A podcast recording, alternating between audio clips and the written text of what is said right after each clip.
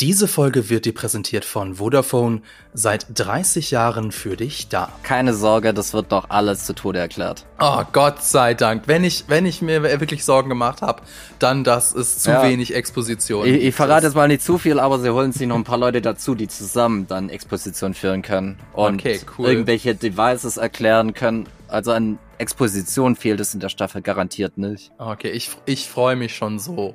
Ironie aus. Sag mal, Tim, was ist eigentlich deine Lieblings-Marvel-Serie?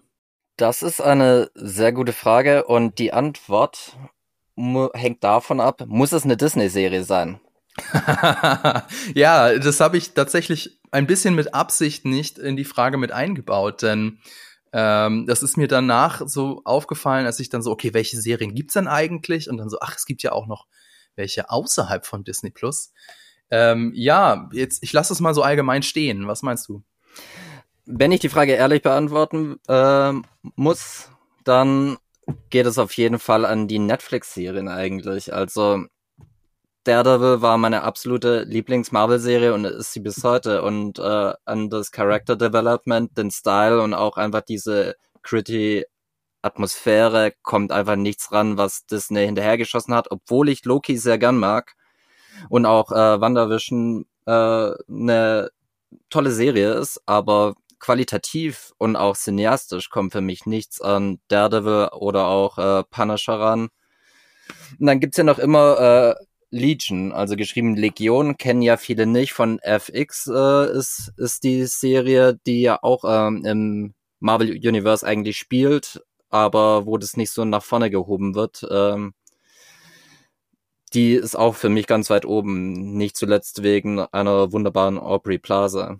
Mhm. Ich habe mal gerade eben nachgeguckt, also auf Metacritic hat äh, Marvel's Daredevil, so heißt nämlich die Serie, 72 Punkte von 100, erste Season sogar 75. Aber damit ist sie nicht die beste oder die bestbewertete Marvel-Serie auf Metacritic. Das ist nämlich WandaVision mit 77 von 100. Fand ich ganz interessant. Also ich ähm, habe Marvel's Daredevil nicht geguckt. Ich kenne ihn natürlich, aber in erster Linie aus dem aus dem unsäglichen Film. Du erinnerst dich vielleicht noch mit ähm, Ben Affleck. Mit Ben Affleck genau, äh, den ich aber eigentlich ganz witzig fand. Aber gut, ich kannte auch die Comics nicht. Nee, also meine Lieblings-Marvel-Serie, wenn wir jetzt wirklich von Marvel Marvel sprechen, ist Loki. Die erste Staffel. Die fand ich ganz nett. Aber ähm, mehr auch, muss ich dazu sagen, nicht wirklich. Insofern bin ich gespannt, wie es jetzt mit der zweiten Staffel weitergeht. Und damit herzlich willkommen zu einer neuen Folge Die Quadrataugen, eurem Podcast für Film und Serien, powered by Vodafone. Mit mir durch das Portal gekommen ist Tim Seifert, unser Experte für Comics. Hallo Tim. Hallo Fabian. Hallo. Nochmal ganz offiziell. Außerdem hast du bereits die ersten vier Folgen der zweiten Staffel geguckt. Das ist ja ein Grund mehr, dass wir hier zusammen diese Podcast-Folge aufnehmen. Und ich bin Fabian Douglas. Ich moderiere nicht nur diesen Podcast, ich bin auch Co-Host vom YouTube-Kanal GigaTV Mac. Eventuell kennt ihr mich daher. Ja, seit der vergangenen Woche geht der Multiversumswahnsinn mit der zweiten Staffel von Loki weiter. Über den Staffelauftakt müssen wir natürlich reden. Übrigens, falls ihr nicht mehr so auf dem Schirm habt, was Loki in der ersten Staffel alles erlebt hat, auf GigaTV Mac gibt's ein Video von meiner Kollegin Lisa über die gesamte Geschichte von Loki. Schaut da gerne mal rein. Ich verlinke euch das natürlich auch in den Show Notes. Außerdem wollte ich noch auf die Umfrage eingehen. Wir haben ja jetzt auf Spotify immer eine Umfrage unter jeder Folge. In der vergangenen Folge ging es um The Bear. Kurz, Tim, hast du The Bear auch gesehen? Ich habe die erste Staffel gesehen und fand sie wahnsinnig toll. Die zweite habe ich jetzt noch nicht geschafft. Die erste ist auch richtig, richtig gut. Ähm, wir sind dann in der Diskussion der Folge, in der vergangenen Folge irgendwie so drauf gekommen, dass die zweite Staffel eigentlich sogar noch besser ist. Das ist natürlich immer ein bisschen schwierig, wenn die erste Staffel schon so gut ist, aber uns sind aus der zweiten Staffel mehr einzelne Folgen im Gedächtnis geblieben. Und ähm, wir sind nicht die Einzigen, die das so finden, denn ihr auch. 81 Prozent von euch finden The Bear großartig. Das freut uns natürlich, dass wir da, dass, dass unser Bauchgefühl uns, äh, ja, uns nicht betrogen hat. Äh, erstmal vielen Dank, dass ihr mitgemacht habt und auch unter dieser Folge gibt's wieder eine Umfrage dazu, aber später mehr. Und jetzt erstmal ein bisschen Werbung. Jedes Jahr kommen nicht nur neue Marvel-Serien raus, auch neue Handys. Und genau wie die Serien kosten neue Handys ganz schön viele Ressourcen. Doch wie können neue Technologien mit Umwelt- und Klimaschutz in Einklang gebracht werden? Mit seinem One-for-One-Versprechen will Vodafone seinen Teil zur Lösung dieser Herausforderung beitragen. Das One-for-One-Versprechen lautet, dass für jedes Handy, das bei Vodafone in Kombination mit einem Tarif gekauft wird, ein altes Handy recycelt wird. Mindestens eine Million jährlich. Denn auch wenn alte Geräte nicht mehr einwandfrei funktionieren, können sie dennoch recycelt werden. Mehr Infos zum One-for-One-Versprechen findet ihr in den Show Notes. Aus der Werbung zurück zu Loki, der ersten Marvel-Serie, die eine zweite Staffel bekommen hat. Wie immer reden wir zuerst spoilerfrei über die Serie. Diesmal kommen wir aber wahrscheinlich früher zum Spoiler-Part. Ihr seid jetzt schon mal gewarnt, aber in den Show Notes steht auch noch mal genau, wann es losgeht. Ja, jetzt wollte ich dich mal fragen, Tim, wie groß war denn so deine Freude auf die zweite Staffel? Denn wir haben in unserem Community-Tab auf YouTube mal eine Umfrage gestartet. Fast 2000 Leute haben mitgemacht und das Ergebnis super gehypt sind nur 20 Prozent, so mittel gehypt 33 und die Mehrheit der Leute, die abgestimmt haben, sind sogar gar nicht gehypt mit 47 Prozent. Wie ist es denn bei dir? Ja, ich muss mich da tatsächlich ein bisschen anschließen. Ich glaube aber, das liegt gar nicht an Loki selbst an der, an der Serie, nämlich, wie du schon sagtest, also die erste Staffel war ja krass gehypt und war ja auch qualitativ sehr gut. Also zumindest, ich würde mal sagen, die erste Hälfte von der ersten Staffel war ja wirklich so das Beste, was das MCU sehr, seit sehr langer Zeit rausgebracht hat. Ähm, aber ich glaube, dass viele Leute, und dazu zähle auch ich, jetzt nicht so krass gehypt waren auf Loki, ist einfach, dass gerade so eine gewisse Marvel-Müdigkeit einsetzt, äh, die aktuelle Phase eher schwach ausfällt oder zumindest nicht die gleiche ähm, Treue und auch äh, Aufregung, Spannung äh, beibehalten kann, wie es jetzt die äh, Phasen vom Marvel Cinematic Universe davor konnten. Mhm. Ja, wir hatten die Phase 4, ist, wenn ich mich jetzt richtig erinnere, die erste Phase gewesen nach der Infinity Saga. Die hat es natürlich schwer, wenn du mit so einem Brett wie Avengers Endgame endest. Und jetzt läuft ja seit Ant-Man Quantumania die Phase 5. Und Ant-Man Quantumania ist, weiß ich, gefloppt ist er glaube ich nicht, aber ist so einer der schwächsten Marvel-Filme seit langer Zeit. Ne? Und das ja. ist jetzt nicht so das beste Zeichen, vor allem, weil sie ja in dem Film auch Kang eingeführt haben. Kang, den, den Eroberer, den sie ja in der ersten Staffel von Loki auch so ein bisschen aufgebaut haben. Ja, und genau das könnte halt das Problem sein, nämlich, ich meine, mittlerweile liegt die erste Staffel von Loki schon ein Stückchen zurück. Und für jeden war irgendwie Loki, ah, okay, das ist der Startschuss für die neue Phase, darum wird es gehen, Kang, Multiversum, dies, das. Und im Prinzip die einzige äh, MCU-Produktion, die das aufgegriffen hat, war dann eben Ant-Man. Ant-Man ist schwach ausgefallen, wurde zumindest auch sehr schwach rezipiert äh, von Kritikern, aber auch Publikum. Und ja, wie soll der Hype dann auferhalten, aufrechterhalten bleiben? Es ist halt äh, schwierig, wenn, wenn die Fäden einfach liegen gelassen werden, nie wieder aufgehoben werden und dann kommt die zweite Staffel und soll das jetzt äh, von 0 auf 100 wieder richten. Und man weiß ja noch immer nicht, hat es dann überhaupt einen riesigen Einfluss äh, oder eben wieder nicht. Und dann kommen äh, einige Filme dazwischen, wo das Ganze wieder keine Rolle spielt. Der Payoff war einfach nicht da nach der ja. ersten Staffel. Ja, finde ich auch. Wir haben ja in der vierten Phase Filme gehabt wie äh, Spider-Man oder ähm, Doctor Strange in the Multiverse of Madness. Ja, der Film hat Multiverse oder das Multiversum im Titel drin, aber ich hatte so das Gefühl, die Filme verstehst du auch, wenn du Loki nicht gesehen hast. Beziehungsweise die fassen das Ganze nicht so auf. Und sie lassen es dann ja auch scheinbar wieder fallen, beziehungsweise am Ende geht's dann wieder zu, zum Status quo. Ähm, es ist natürlich jetzt schwer zu sagen, wie das auf jemanden wirkt, der jetzt die Serie nicht gesehen hat. Aber ich hatte da auch so die Empfindung, naja, warum habe ich jetzt die Serie geguckt? Denn irgendwie so krass wichtig ist es ja scheinbar doch nicht. Ja, die Sache ist halt, dass keiner dieser Filme aufeinander aufgebaut hat oder auf, auf Loki aufgebaut hat, sondern im Prinzip hätte jeder dieser Filme alleine der ausschlaggebende Punkt sein können, um das Ganze loszutreten. Also ob es jetzt Loki ist, ob es jetzt äh, Spider-Man No Way Home ist oder ob es jetzt Doctor Strange Multiverse of Madness ist. Jeder dieser Filme hätte im Prinzip als Startschuss für das Multiversum zählen können, weil da Dinge in Gang gesetzt werden, die zur Zersplitterung des Universums führen können. Aber genau. im Prinzip kam es einem zwischenzeitlich so vor, als würden einfach drei unterschiedliche Erklärungen dafür äh, geliefert werden, für, für diese Zersplitterung, die aber keiner, in keinerlei Weise connected sind, was ja. sehr strange war. Sehr strange.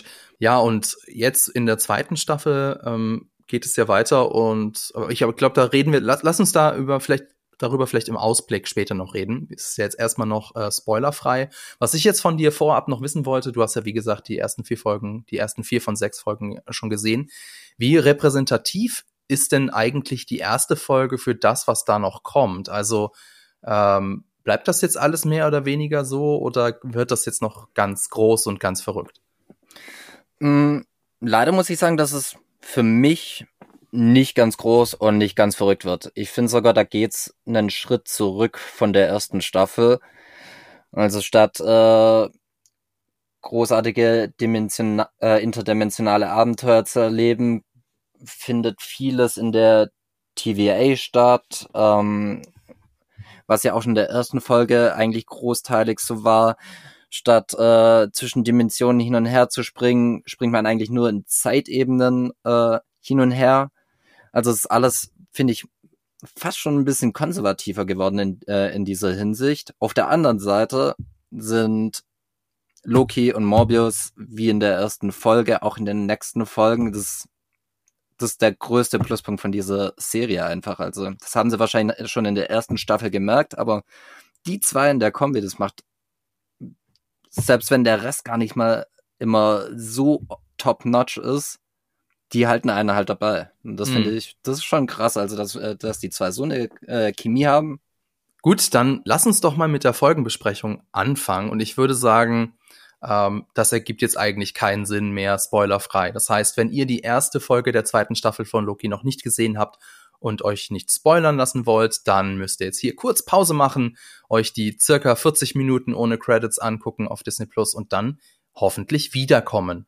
Ja, also die erste Folge der zweiten Staffel heißt Ouroboros.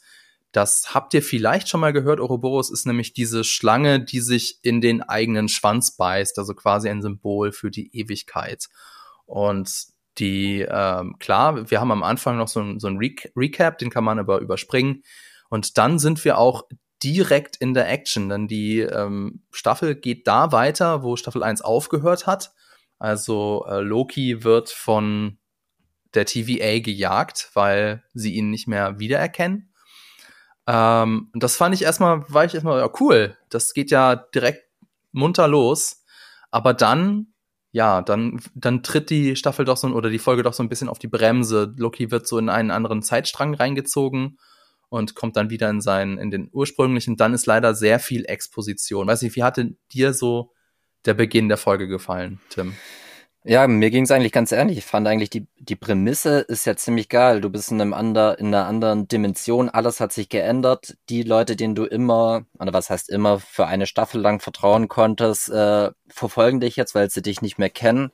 Das war ja eigentlich grundsätzlich mega interessant. Aber es wird halt auch sehr, sehr schnell wieder aufgehoben und dann ist es eigentlich wieder der übliche Modus operandi. Deswegen habe ich ja auch äh, gerade schon im Sp äh, spoilerfreien Part gemeint, es ist teilweise erschreckend konservativ eigentlich dafür, was die erste Staffel gemacht hat und wo es ja teilweise schon ganz schön drüber war. Wo ich mir teilweise auch gerade so in den ersten paar Folgen vorkam, ich wäre irgendwie in so einer im Red Room bei David Lynch. und ja, jetzt äh, geht es halt wieder eher so in die alte äh, ja doch relativ konservative äh, Marvel-Chose irgendwie, wo klare Trennlinien sind, äh, wo alles dann doch ein bisschen einfacher. Äh, vielleicht haben sie es auch einfach gemacht, äh, weil in der TVA zu drehen ist einfach äh, ein nettes Set. Aber ich war da dann doch so ein bisschen so, oh schade, ich hätte, ich wäre man hätte mindestens für die Hälfte der Staffel einfach in diesem Modus eigentlich bleiben können. Mhm. Und dies, diese Jagd und gerade Loki mal wieder gejagt zu sehen, finde ich wesentlich spannender. Ja. weiß ich, mir gefällt die TVI, TVI, genau, die TVA eigentlich. Das hat so ein bisschen so ein Douglas Adams Vibe, falls ihr den kennt. Douglas Adams ist der Autor von Per Anhalter durch die Galaxis.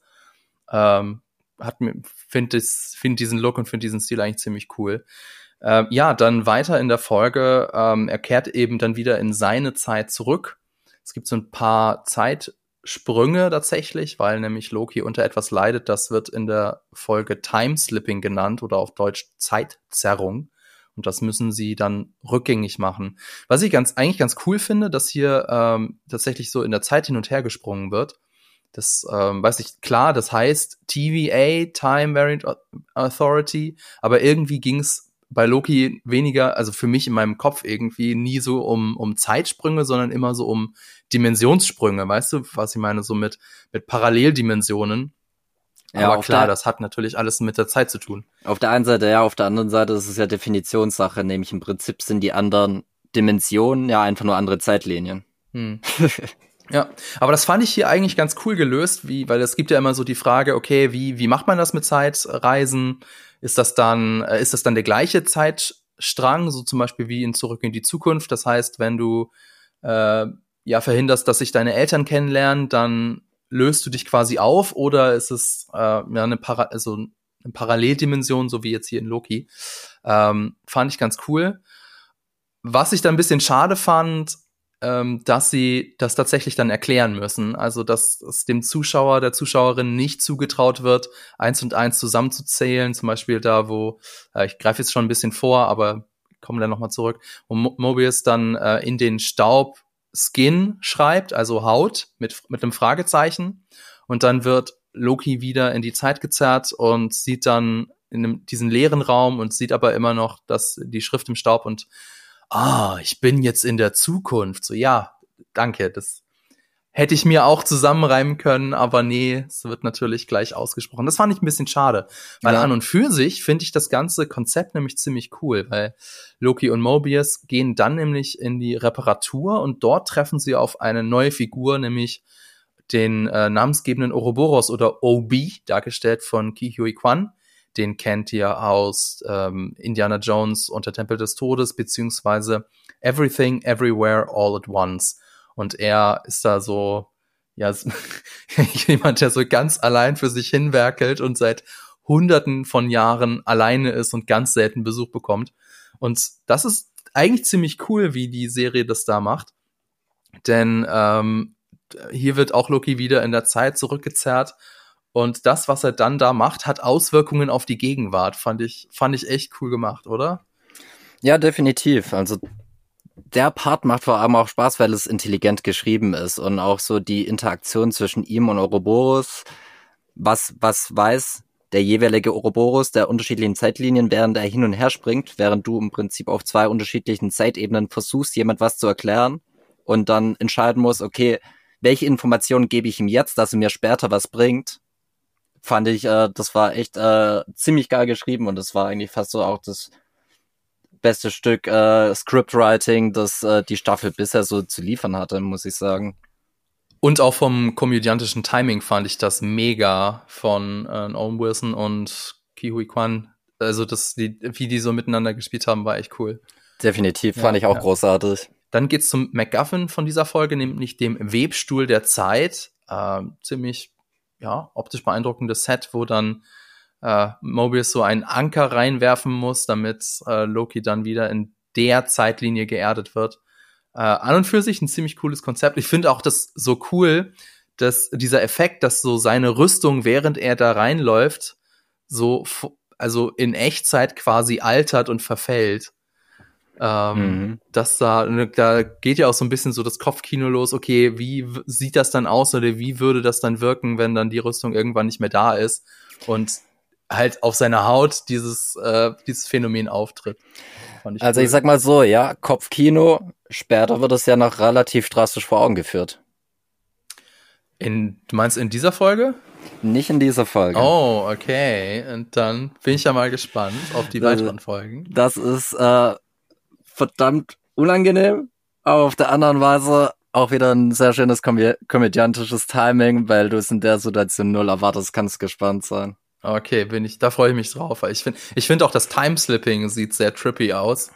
Ähm, es ist auch, wie sich alle immer erschrecken, wenn Loki dann irgendwo auftaucht oder. Ja, ist auch so geil als, ist auch ja. so geil als Mobius dann versucht in Worte zu fassen, was er dabei fühlt, wenn er es sieht, wenn Loki durch die Zeit und äh, wie ihm so fast an Worten fehlt, weil es für ihn so schrecklich ist, das immer und immer wieder aufs Neue anzugucken.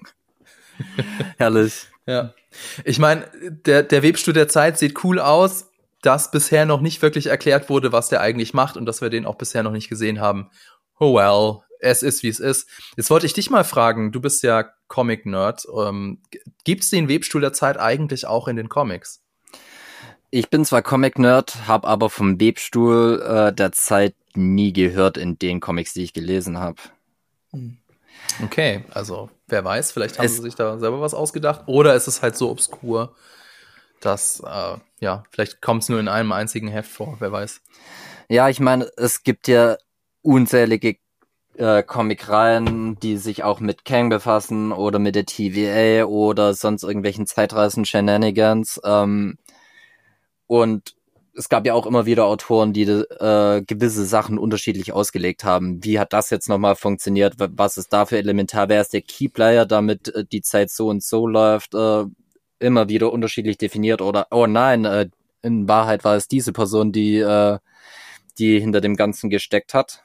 Also ich glaube, in den Comics sind sie ja mittlerweile so weit, dass sie irgendwie erklären wollen, dass äh, Kang in Wahrheit äh, der Sohn von Reed Richards ist oder so. Jetzt muss mir noch ganz kurz sagen, wer das ist. ist ach so, das ist der von Fantastic Four, ne? Fantastic Four, ja. Ah, okay, ja. Wollte wollt gerade sagen, nee, den habe ich, den habe ich im MCU noch nicht gehört, den Namen, glaube ich. Uh, ja, okay. Zumindest längere Zeit nicht mehr. Ja, längere Zeit nicht mehr. Okay. Hm. Weiß ich jetzt nicht, wie ich das finde. Das ist so ein bisschen so das Star Wars äh, Syndrom, wenn alle immer miteinander verwandt sein müssen. Ja, in der Tat. Ja. Aber ich meine, ich muss sagen, so interessant finde ich den Webstuhl als Zeit offen gesagt nicht. Wie du schon sagst, es ist halt der typische MacGuffin. Ist und auch okay. Es muss nicht immer alles groß irgendwie eine Erklärung haben. Gerade wenn du mit sowas Abstraktem oder sowas, ja, Kosmischem arbeitest wie der Zeit, das kann ruhig auch irgendwie so abstrakt bleiben, finde ich. Man muss nicht naja, alles, oder? Du, du hast mich gefragt, äh, wie repräsentativ ist die erste Folge für die restlichen Folgen? Du hast ja. gesagt, dir war es ein bisschen zu viel Exposition. Und ich würde sagen, keine Sorge, das wird doch alles zu Tode erklärt. Oh, Gott sei Dank. Wenn ich, wenn ich mir wirklich Sorgen gemacht habe, dann das ist zu ja. wenig Exposition. Ich, ich verrate jetzt mal nicht zu viel, aber sie holen sich noch ein paar Leute dazu, die zusammen dann Exposition führen können und okay, cool. irgendwelche Devices erklären können. Also an Exposition fehlt es in der Staffel garantiert nicht. Okay, ich, ich freue mich schon so Ironie aus. Okay, äh, es ist natürlich wie, also ich meine, die Szene ähm, mit dem Webstuhl der Zeit war natürlich alles cool. Wobei, also sie geben sich wirklich alle Mühe, Spannung aufzubauen, denn wenn jetzt äh, Loki und Mobius da scheitern, dann ähm, fällt Loki aus der Zeit und das klingt nicht gut. Wobei, ähm, also ich habe mir, ich habe jetzt nicht wirklich irgendwie Sorgen gehabt, dass da irgendwie eine Gefahr ist, weil selbst wenn Loki aus der Zeit fällt, dann würden sie da auch irgendwie eine Lösung finden. Aber es ist gar nicht so, sondern natürlich in letzter Sekunde ähm, wird Loki in die richtige Zeitlinie hineingezogen. Unter anderem, weil er nämlich in der Zu kurz in die Zukunft gezogen wird und dort dann von einer ähm, ja nicht sichtbaren dritten Person gepruned wird.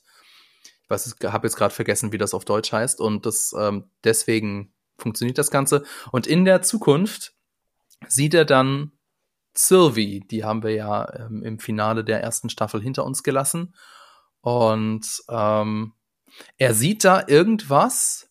Das fand ich ähm, ganz interessant. Er sieht da irgendwas und, ähm, und erkennt etwas, was wir als Zuschauerinnen und Zuschauer aber noch nicht so wirklich verstehen. Und deswegen ähm, ist so sein dann die, äh, ist es ja eigentlich genauso wie wieder in der ersten Staffel. Also in der ersten Staffel ging es ja tatsächlich darum, den, äh, den Varianten, die Variantin von Loki zu finden und zu stellen und aufzuhalten. Und jetzt geht's wieder darum, um Sylvie zu finden.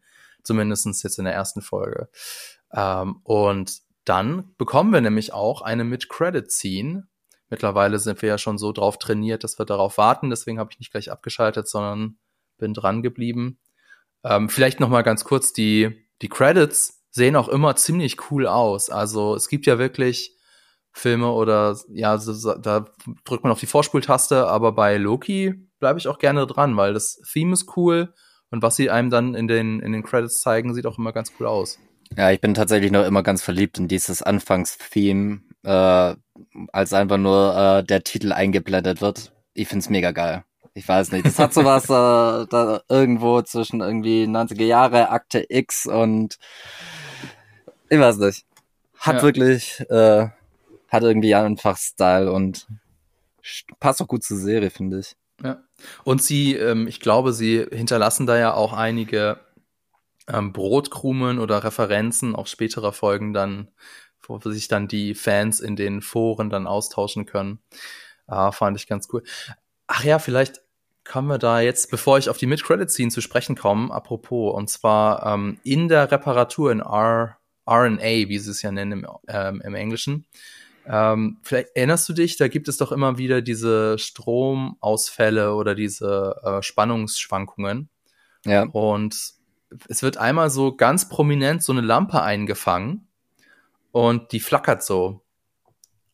Mhm. Hast du dir da auch gedacht, ob das eventuell irgendwie Morsecode ist? Das äh, war mir im ersten Moment tatsächlich nicht. Aber okay. das ist eine sehr gute Frage. Ich meine, es, ist, es wird so prominent gezeigt und es flackert auch so in einem gewissen Rhythmus. Ist, mhm. also, aber das dann, macht verdammt viel Sinn. Ja, well, ich meine, ich habe dann noch mal ein bisschen im Internet geguckt. Es hatte sich irgendwie, vielleicht habe ich es auch nicht richtig gegoogelt mit den falschen Worten, aber es hatte sich noch, also es hat noch niemand irgendwie aufgelöst. Ich kann nämlich auch keinen Morsecode. Überraschung, Überraschung. Aber vielleicht ist es auch der der berühmte Red Herring, die berühmte falsche Fährte, wer weiß.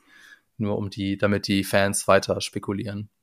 Ja, naja. aber normalerweise also so wie äh, welche Erfahrung wir bisher mit Loki gemacht haben, gibt's für gewöhnlichen Payoff. Okay, dann bin ich mal gespannt, ob da irgendjemand in der Zeit festhängt und so à la äh, Interstellar um Hilfe ruft oder irgendwelche Hinweise aus der Zukunft gibt, man weiß es nicht. Ich wollte noch über die Mid-Credit-Scene sprechen, denn die ähm, ja, spielt 1982 in Broxton, Oklahoma. Und vielleicht weißt du das, aber die, die, Zahl ist, oder die Jahreszahl ist, und auch der Ort ist, glaube ich, kein Zufall, oder? Ähm, bin mir gerade nicht sicher, was genau du meinst. Weil das hat doch äh, in den Comics irgendeine Referenz. Und zwar ist das, das, ist es in der alternativen Zeitlinie, ich weiß es nicht, aber es ist der Ort, in dem Asgard irgendwie als Insel drüber schwebt, als Thor hat da äh, Asgard hin portiert, wenn ich das jetzt richtig im Kopf habe. Das kann sein, weiß ich aber gerade gar nicht genau. Ich habe tatsächlich den Comic hier rumliegen, äh, wo äh, Thor wiederbelebt wird und Asgard dann nach Ragnarök äh, auf die Erde versetzt. Aber ich weiß gerade nicht mehr genau, welcher Ort es konkret war. Also ich bin mir ziemlich sicher, dass das irgendeine, irgendeine Referenz war, denn mhm. ich weiß nicht, warum würden sie es so äh, prominent einblenden, wenn es nicht irgendeine Bewandtnis damit hat. Genau. Ähm, und dann sehen wir Sylvie und ich vermute mal, das ist direkt nach dem Finale aus der ersten Staffel. Und ja, was macht sie? Hat sie irgendwelche Welteroberungspläne? Nee, sie geht einfach in ein McDonald's. Es ist einfach ein fucking McDonald's. Ja. Ich bin da auch so da gesessen und habe so gedacht, okay, Product Placement, aber ähm, ist ganz witzig, was, was sie damit machen eigentlich. Ja. ja. Was machen sie denn damit? Was ist denn so witzig? Naja, äh, sie stellt sich hin an den Counter äh, und äh, der Typ, äh, leicht verwirrt von ihr, in ihrem Outfit, fragt sie, was sie denn jetzt äh, gerne hätte. Er versucht ihr zu erklären, was sie alles haben und sie sagt einfach alles. Nichts, was ein Gesicht hat, bitte.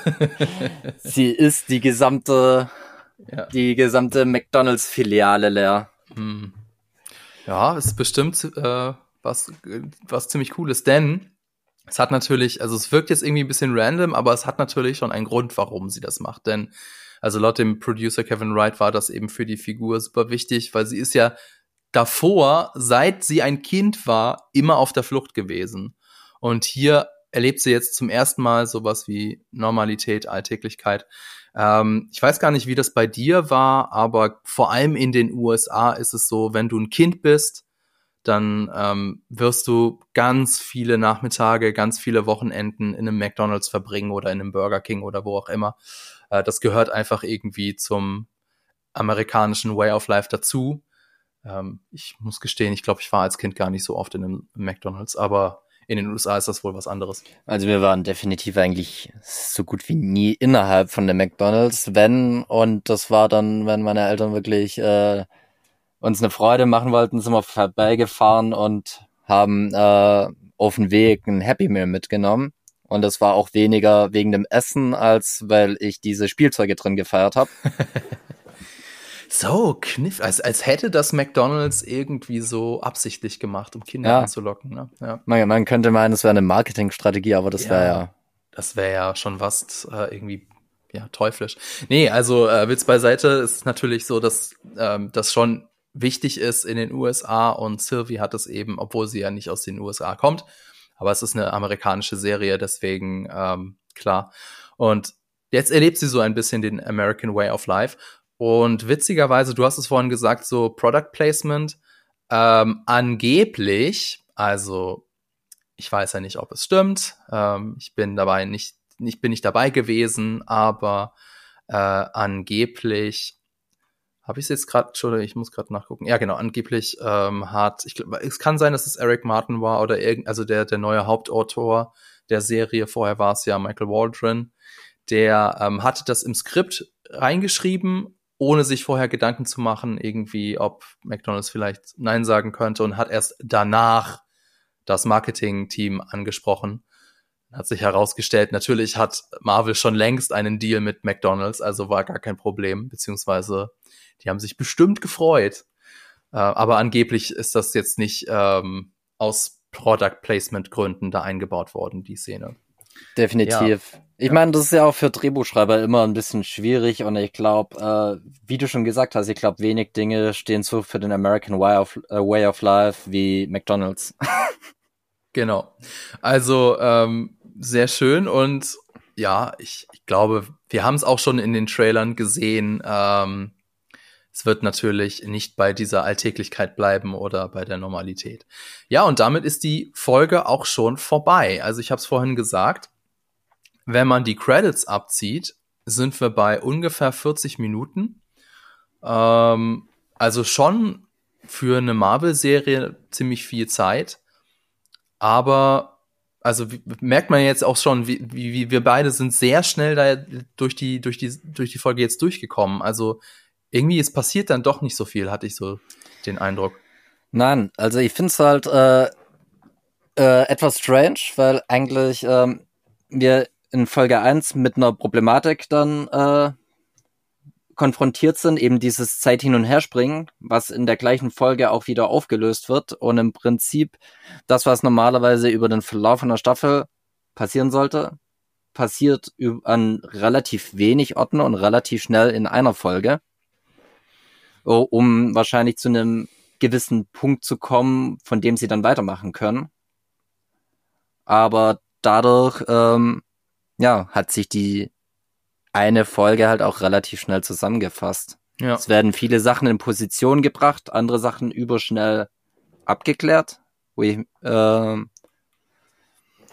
ja, so super viel Inhalt steckt leider nicht drin. Ich meine, man muss ein bisschen fair sein. Es ist jetzt halt die, nur die erste Folge. Nach so langer Zeit haben sie sich wahrscheinlich gedacht, müssen wir die Leute erstmal wieder einfangen, müssen wir erstmal den Leuten wieder erklären, wie das alles ist. Ähm, so Serien werden ja für das möglichst breiteste Publikum äh, geschrieben und inszeniert. Dementsprechend war, war da jetzt sehr viel Exposition drin. Das kann ich in der ersten Folge auch noch verknusen. Das ist schon okay wenn es danach auch noch interessant weitergeht. Ich meine, sie machen so ein bisschen, halten sie sich halt ähm, oder ja, deuten sie schon an, wie jetzt, in welche Richtung sich jetzt die Staffel äh, weiterentwickelt. Also die TVA, es gibt nämlich, das haben wir vorher nicht gesagt, weil es auch, weiß ich, jetzt erstmal nicht ganz so wichtig war, dass natürlich Loki dann die, weiß nicht, TVA Generäle oder die ähm, also von Ravonna Rainslayer, die gibt's, die ist jetzt gerade nicht da. Die ähm, hat sich ja davon gemacht in der ersten Staffel und die hat wohl noch andere, ja, ähm, Kolleginnen und Kollegen und Loki bringt die auf den neuesten Stand. Und eine von denen, die kennen, ich habe jetzt gerade ihren Namen vergessen, die kennen wir aus, ähm, aus The Witch oder aus Game of Thrones. Die ähm, macht sich jetzt mit den restlichen Soldatinnen und Soldaten auf die Jagd nach Sylvie. Also im Prinzip ist es fast so wieder wie in der ersten Staffel. In gewisser Weise ja, obwohl sich auch ein bisschen andeutet, dass es äh, in der TVA noch sehr viel stärker als davor unterschiedliche äh, Philosophien und vielleicht auch Fraktionen äh, bestehen. Da gibt's die eine Seite, die sofort auf die Jagd gehen will und dann äh, eben auch noch andere Fraktionen, ähm, die sagen, Moment mal, ähm, wir haben jetzt so lange ähm, für die TVA gekämpft, gemacht und jetzt kommt raus, wir sind Variants, also Varianten wa was tun wir jetzt damit? Mit, ja. mit dieser Kenntnis sollen, bleibt der Modus operandi gleich? Oder sollten wir etwas ändern? Ja. Und was ich auch ähm, gemerkt habe oder was, was schon angedeutet wurde, was ich ganz interessant fand, ähm, dass sich diese Fraktionen ja auch innerhalb von unseren Heldinnen und Helden widerspiegeln. Äh, B15 dargestellt von Wunmi Mosaku. Die, hast du ja gerade gesagt, die hat eben die Erkenntnis, okay, ich bin selber auch eine Variante. Und sie ist jetzt strikt dagegen, dass man diese ganzen Zeitstränge zurechtstutzt. Also sie sagt, nee, lass uns, also wir müssen eine andere Lösung finden. Das sind alles Menschen wie du und ich. Und ähm, wenn wir jetzt wieder so weitermachen oder wieder, wenn wir wieder die alte Lösung von früher an anlegen, das ist falsch. Während Loki, zumindestens wirkt es aktuell so, ja schon so ja, so, so drauf ist, so, wir müssen Kang aufhalten und wir, es wirkt ein bisschen so, als wäre er, ähm, als hätte er, ähm, oh Gott, jetzt bin ich ein bisschen durcheinander. Es wirkt ein bisschen so, als ähm, hätte er tatsächlich das so gemacht, wie äh, jener, der bleibt, in der ersten Staffel es vorgeschlagen hat, nämlich ähm, ihn zu töten, aber ihn zu an seinen Platz zu treten und alles wieder so weiterzumachen, wie es vorher war. Zumindest wirkt es so ein bisschen und das ähm, finde ich interessant, ob das dann auch noch weiter thematisiert wird, denn im Prinzip hatten wir das ja schon in der ersten Staffel, dass dahinter so ein bisschen die Themen stecken so zwischen ähm, Determinismus, also wie sehr ist dein Lebensweg vorherbestimmt?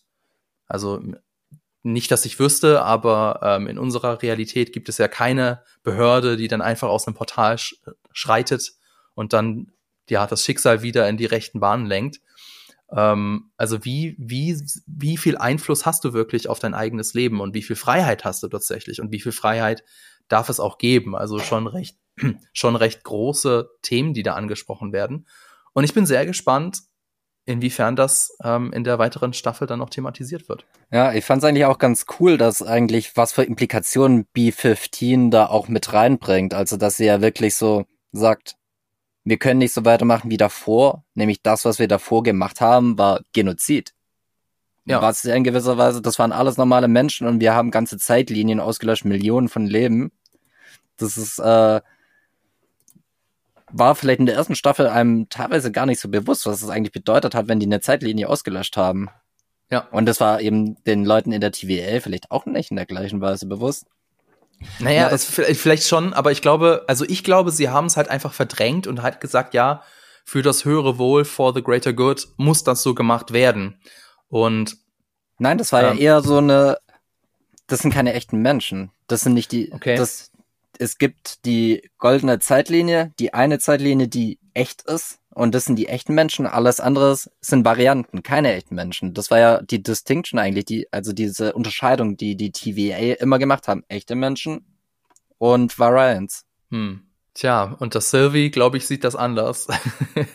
Sylvie sieht das anders und ja, äh, für alle bleibt es jetzt natürlich interessant äh, zu sehen, sieht es Loki anders. Hm. Und für Loki, ich finde es in der ersten Folge eigentlich auch ganz interessant, wie das irgendwie so ein bisschen vor Augen geführt wird, wie viel Angst er vor Kang hat und dass ähm, the, äh, The One Who Remains diese Macht, die The One, äh, The One Who Remains bewiesen hat, einfach dadurch, dass er die TVA geschaffen hat und alles außenrum, was ähm, diese Realisation von Loki, okay, die, was das bedeutet, hat ihm so viel Angst, glaub, äh, eingejagt wie nie, ähm, kein, keine andere Sache zuvor. Weil er, glaube auch noch nie mit so einem mächtigen Wesen in seinem Leben konfrontiert war, dass er ist ein Gott, äh, mag, äh, betont er auch gerne immer wieder mal selbst. Und das ist ein Wesen, das ihn wie eine Ameise wirken lässt. Ja. Und wir sprechen hier ja noch immer von einer Loki-Variante, die nie mit Thanos konfrontiert war. Ja. Also, ähm, also jemand oder ein Wesen, das Macht über die Zeit hat, ja, den will ich nicht unbedingt als meinen Widersacher haben. Denn, weiß ich, hast du Looper gesehen, den Film von Ja. äh, Ryan, Ryan Johnson? Mit Bruce Willis.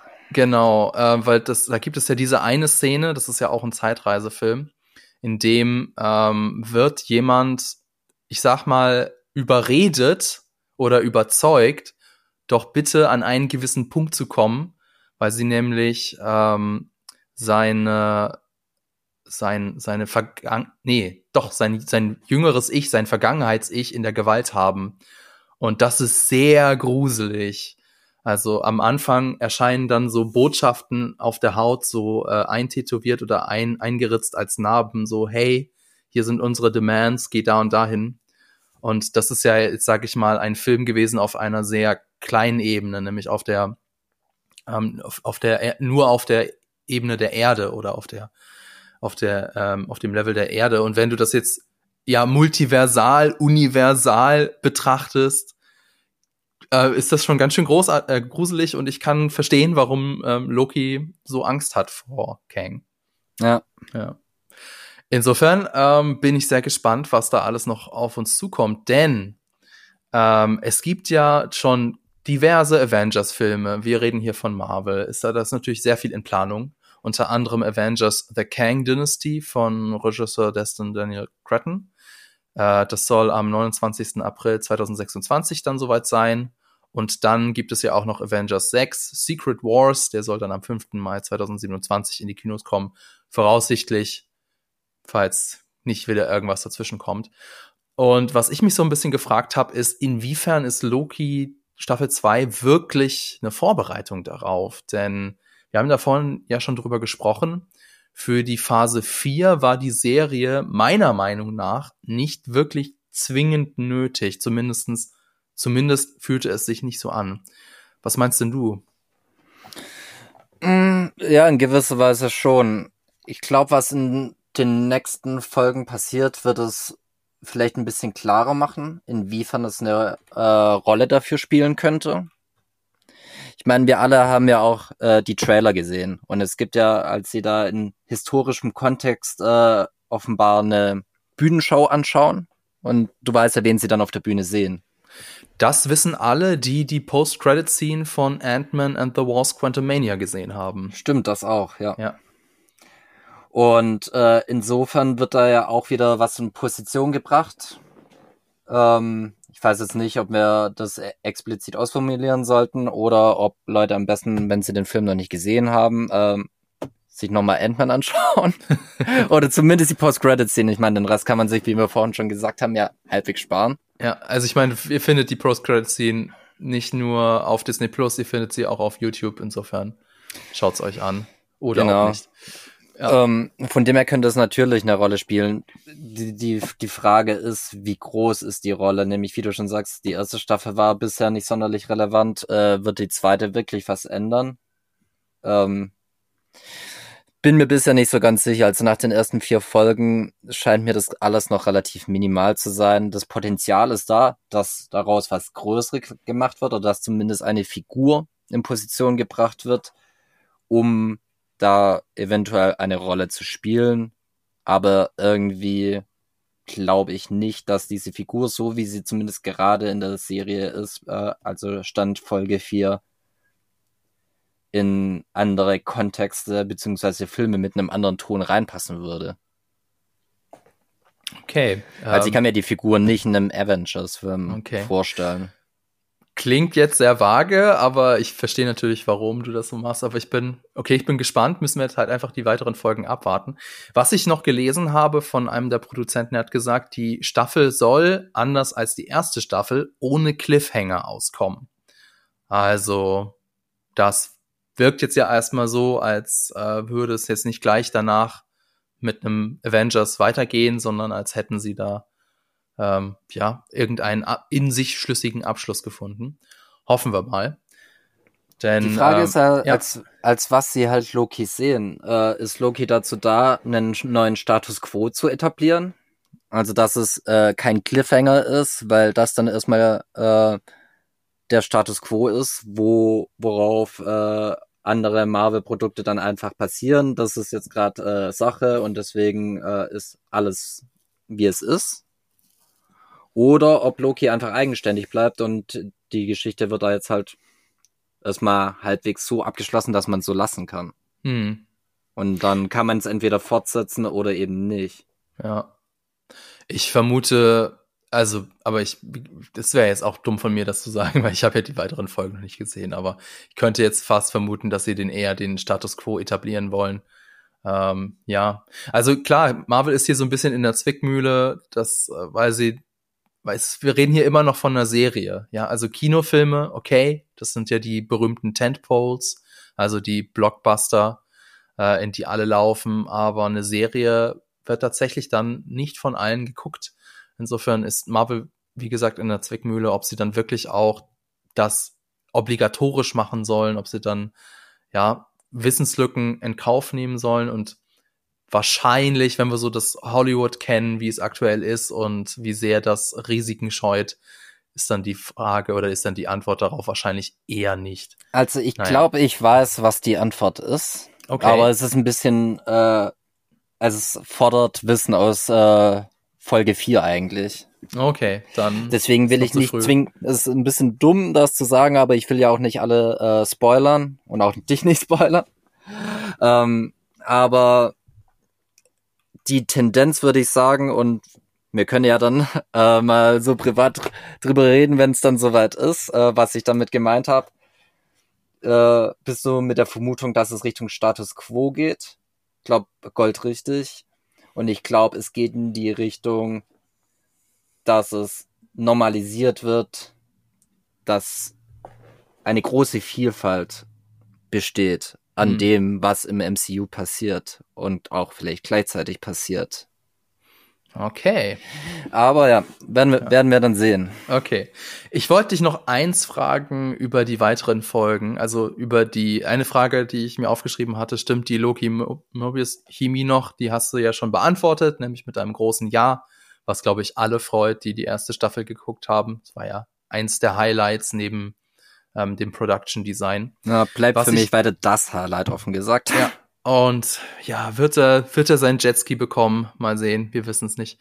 Was ich noch fragen wollte, denn ich habe auch noch ein bisschen links und rechts gelesen und ähm, es haben ja schon einige die zweite Staffel geguckt und die Narrative wurde kritisiert. Also es wurde eben gesagt, dass die Staffel 2 ein hohes Pacing hat, aber ähm, es wurde so ein bisschen vermutet, dass sie das absichtlich gemacht haben, damit niemand sich mal in Ruhe hinsetzt, um das Ganze grundlegend zu hinterfragen.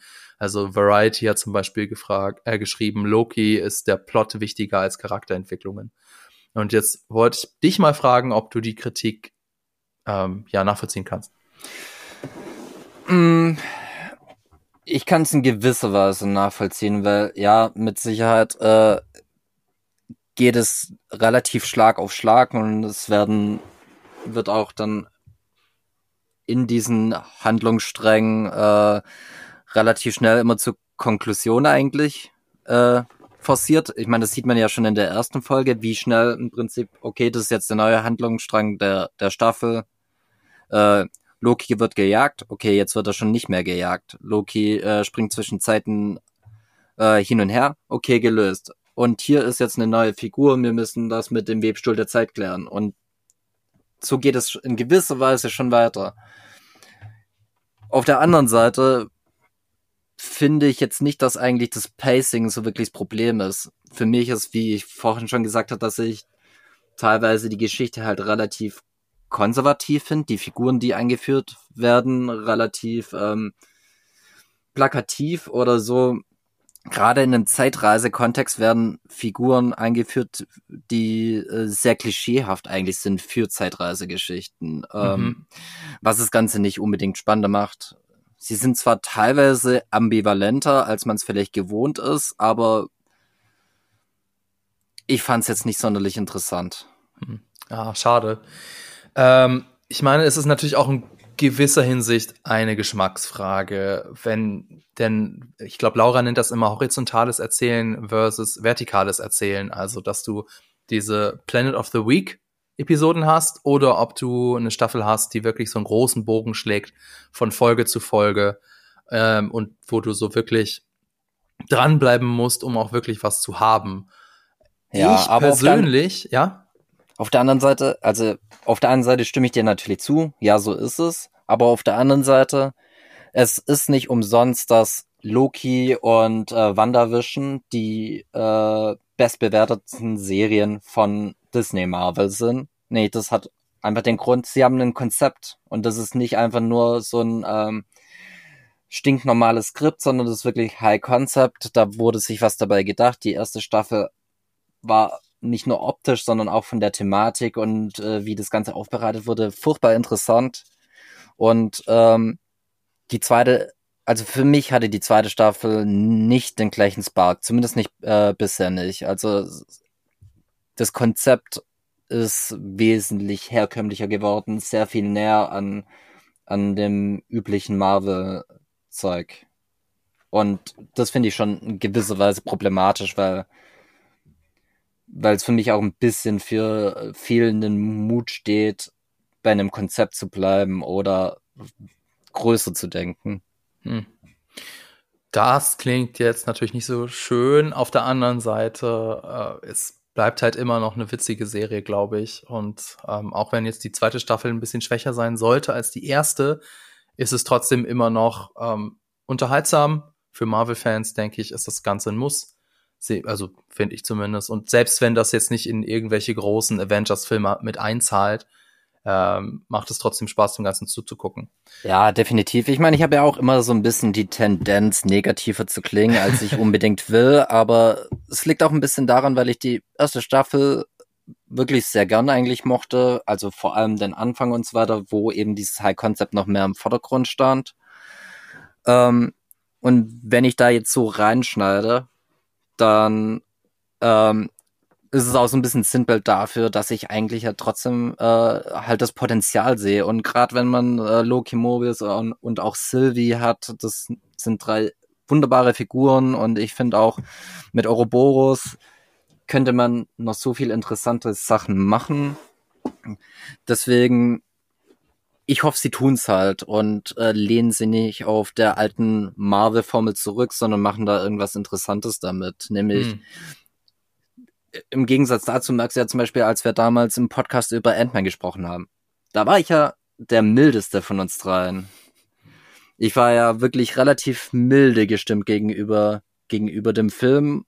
Auch wenn ich ihn jetzt nicht wahnsinnig fand, aber ich fand ihn okay, aber das liegt daran, dass ich keine riesige Erwartungshaltung an den Film hatte. Und ich hatte schon mehr Erwartungen an Loki.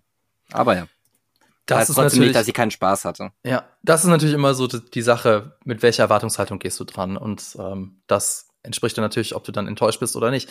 Ähm, ja, vielleicht sollten sie sich mal, oder das wäre natürlich so ein bisschen der Traum, wenn jetzt das Team von Rick and Morty sich mit dem Team von Loki zusammentut und äh, es da vielleicht ein Crossover gibt, denn ich habe so das Gefühl, in Animationsserien wird sich, was so Dimensionsreisen betrifft, sehr viel mehr getraut, denn ähm, ich weiß nicht von wer unter euch ähm, die Rick and Morty Serie kennt, aber also alles, was man da sieht, jede Folge da, also verblassen, verblasst Loki Staffel 1 und Staffel 2 völlig. Aber da, da ist es halt auch, muss man halt auch sagen, es ist, ähm, Rick and Morty ist tatsächlich, glaube ich, ein bisschen nischiger gedacht als äh, Loki. Ja, sagen Aber, wir auch mal so, das ist auch eine Budgetfrage. Du kannst äh, einer Realfilmserie kannst du nicht das gleiche machen wie eine Animationsserie. Das hast du ja jetzt auch äh, bei One Piece zum Beispiel gesehen, wo viele Dinge einfach auch aus Budgetgründen und animationstechnisch einfach kleiner gedacht werden müssen, um das überhaupt in einem gewissen Rahmen umsetzen zu können. Und ganz so crazy wie jetzt äh, Rick und Morty kann Loki einfach gar nicht werden, weil dazu äh, würde ein Budget gehören, das sich selbst Disney wahrscheinlich für eine Serie, die direkt keine Einnahmen bringt, äh, nicht leisten kann. Ja. Also genau, wenn ihr irgendwie so das ein bisschen seht wie Tim und sagt, das ist alles mir zu konservativ, dann schaut doch mal bei Rick and Morty rein. Aber ich glaube, wem empfehle ich die Serie? Die kennt ihr wahrscheinlich eh schon alle. Ja, dann würde ich sagen, war's das für diese Folge. Ich hoffe, es hat euch gefallen. Wie hat euch denn der Staffelauftakt von Loki gefallen? Auf Spotify findet ihr dazu eine Umfrage. Würde mich freuen, wenn ihr daran teilnehmt. Außerdem könnt ihr natürlich auch weiterhin unseren Podcast bewerten. Aktuell stehen wir da bei Spotify bei 4,2 Sternen. Vielleicht kommen wir ja sogar an 4,3 ran. Das wäre natürlich ziemlich cool. Ansonsten vielen Dank fürs Zuhören. Danke an dich, Tim, an das Team im Hintergrund und natürlich an Vodafone. Bis zum nächsten Mal.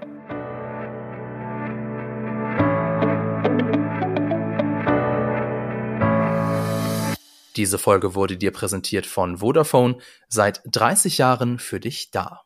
Die Quadrataugen ist ein Podcast, der im Auftrag von Vodafone von Jellyfish Germany produziert wird. Die Moderatoren sind Fabian Douglas und Tim Seifert. Regie Ron Harupa, Produktion Laura Samide. Und wenn ihr jetzt noch nicht genug habt, dann schaut auf unseren YouTube-Kanal GigaTV Mac vorbei oder auf unsere Webseite. Die Links dazu findet ihr in den Show Notes.